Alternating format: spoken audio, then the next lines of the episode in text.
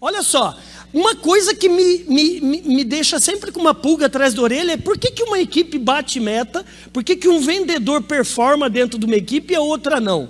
E eu fui estudar esse negócio numa das maiores autoridades da área, do Raul Candeloro e do Marcelo Caetano, a Venda Mais, e a primeira coisa é: 15% não treina.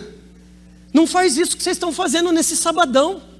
Não treina, deram para ele a pastinha e falam: ema, ema, ema cada um com seus problemas.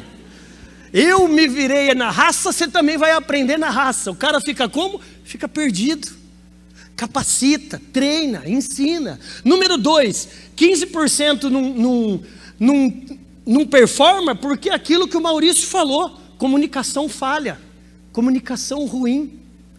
Ele não sabe, ele vai mandar uma proposta comercial, manda samba com C cedilha. Vocês dão risada? Vai corrigir prova.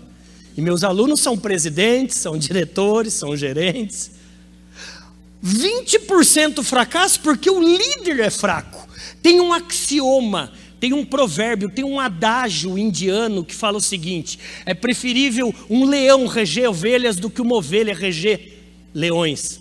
Vendedor bom não suporta trabalhar com líder fraco. Não suporta.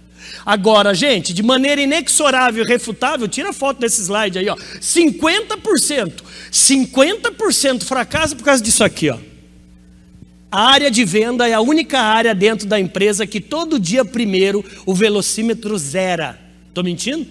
Ah lá, tem vários que já querem desabafar lá. É, pois é. Pois é, gente. Não adianta. Se você não gostar de desafio, sai da área de vendas.